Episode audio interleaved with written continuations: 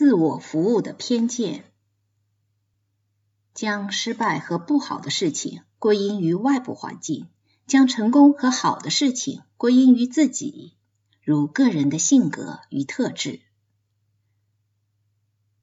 父亲则将家境贫穷归咎于经济大萧条，他的蓝领顾客们丢了饭碗，所以不得不赊账。我十岁那年。父亲曾试图向我解释他的观点。我还有别的选择吗？他们是我仅有的顾客，他们真的没有钱。如果我不允许他们赊账，我就会失去所有顾客。再说，我怎么忍心解雇那些为我工作、依赖我过活的员工啊？父亲认为是这些原因导致他没钱付租金。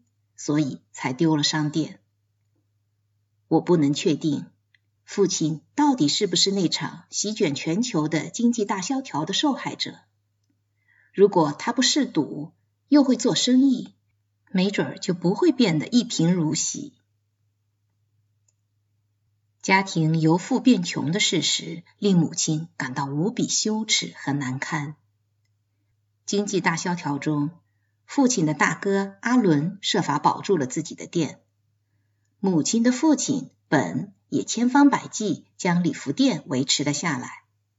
母亲很纳闷，为什么唯独自己的丈夫丢了商店呢？我不敢想象母亲接受救济时的心情，然而这是全家唯一的活路。我能理解她为何总是忧愤不已。马萨诸塞州的冬天十分寒冷，家里却没钱取暖，要抚养三个幼小的孩子，而家里所有人都饿着肚子。偶尔有亲戚来访，带来一袋苹果或橘子，就会令全家人兴奋不已。母亲不得不放下自尊，每周一次穿过小城到救济店排队领面包和麦片。三岁的我跟着母亲一起去。我坐在婴儿车里，被母亲推着去救济站。回来时就跟她一起走路，因为车里装满了救济食品。我不知道自己是真的记得这些事情，还是母亲讲述的故事建构出了这段记忆。母亲常用一个事例概括那些年她所承受的屈辱。父亲的大哥阿伦伯伯和太太戈尔迪都在他们家的服装店工作。那年是一九三七年，我即将上小学。母亲推着手推车去东波士顿阿伦伯伯的店里给我和贾森买校服。戈尔迪在柜台旁把衣服包好递给母亲。母亲一边接过衣服，一边跟他说：“戈尔迪，我们现在没钱。”但我保证，几个月后一定把钱付上。戈尔迪立刻从母亲手上抢回那包衣服，说道：“你把上次那包衣服的钱付清了，再来拿这些衣服吧。”母亲见状，目瞪口呆。这件事，他翻来覆去的唠叨了很多遍。还给我们表演戈尔迪是如何从他手里抢回衣服，塞进柜台，双手抱在胸前，一动不动的站在那里。阿伦伯伯，一位懦弱的小个子男人，一声不吭的目睹了整个过程。他不敢跟太太唱反调，只能躲避母亲的目光。母亲总以这几句话作为故事的结尾。那包衣服里没有任何一件是我自己要买的衣服，也没有什么值钱货，不过是几件孩子的衣服，一件衬衫、一条裤子和几双袜子。随即，他开始借题发挥起来，一再强调伯伯依然在做生意，而我父亲却破产了的事实。他反复念叨自己推着手推车跑了老远，却一无所获。都是拜父亲所赐，才遭受如此奇耻大辱。母亲显然并未意识到，平素自己对父亲的慷慨大方横加指责，这会儿倒期望戈尔迪允许他赊账。父亲经常一连数月都找不到工作，即便有活可干，也都是一些临时性的体力活，比如为公共事业振兴署修建高速公路。一天深夜，我从床上爬起来上洗手间。我迷迷糊糊的穿过厨房，见到父亲独自坐在餐桌边，双手抱着头，满脸泪水。我能想象父亲是多么深的挫败感。多年来一直拥有自己的店铺，如今却沦落到干体力活为生的境地。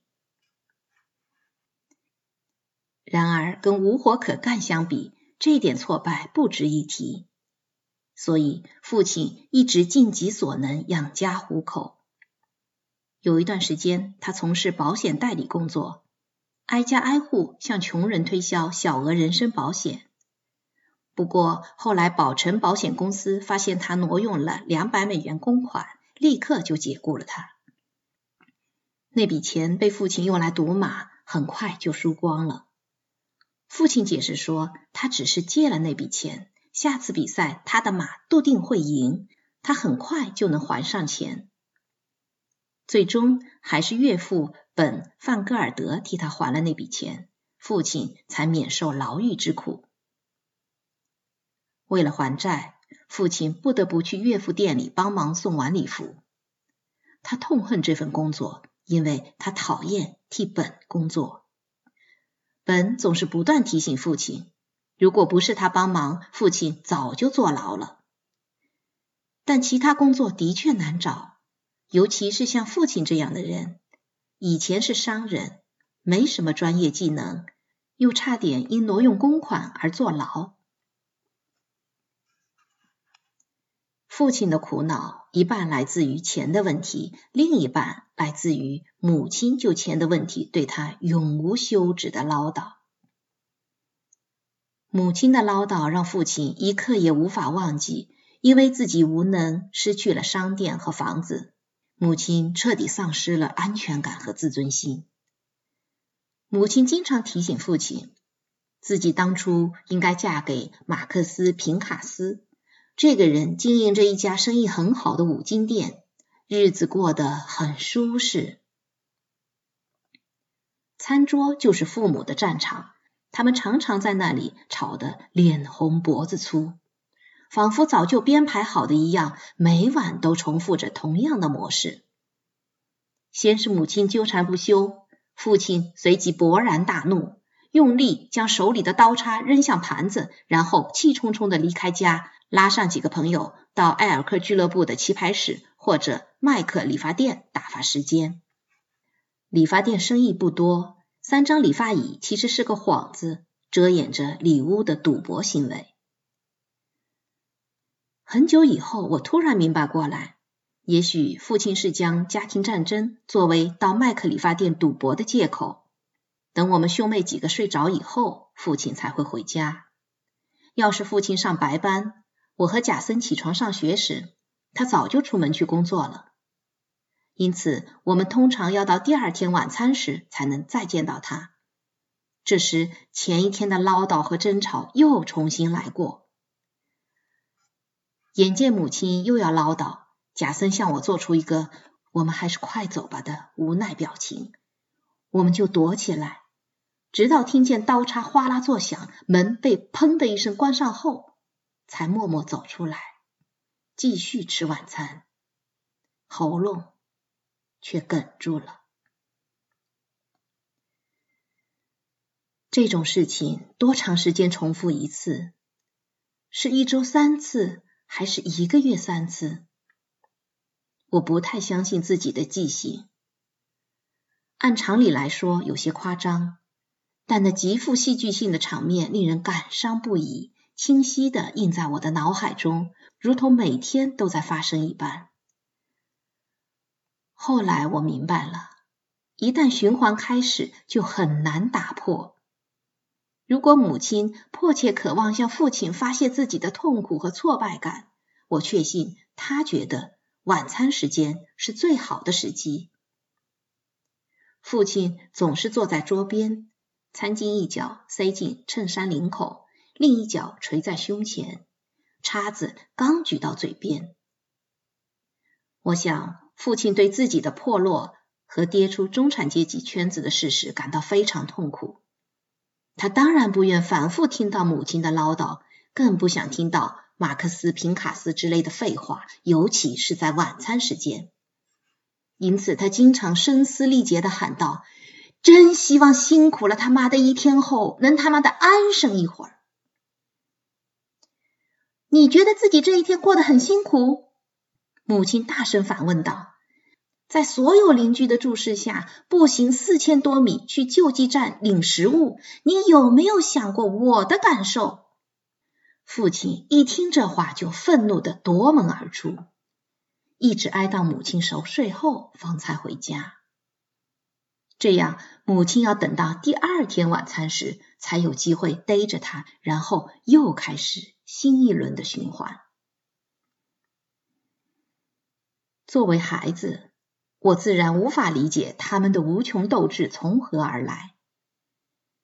如今回想起来，我断定，无论结婚早期他们彼此如何恩爱，从第一次开战的那一刻起，浓情就被冲淡了。但我仍然认为，他们彼此在心底有一丝心意相通，只是缺乏有效的沟通。如果他们能坐下来好好谈一谈。也许就能相互扶持，而不是满脑子的责备、自怜和苦恼。第二次世界大战开始后，父亲总算被一家工厂录用为半熟练工人，薪水不高，但工作稳定。他还兼职为一个大赌场跑腿，向工人们讨债。家庭经济危机总算减轻了，父母的争吵。却从未减少。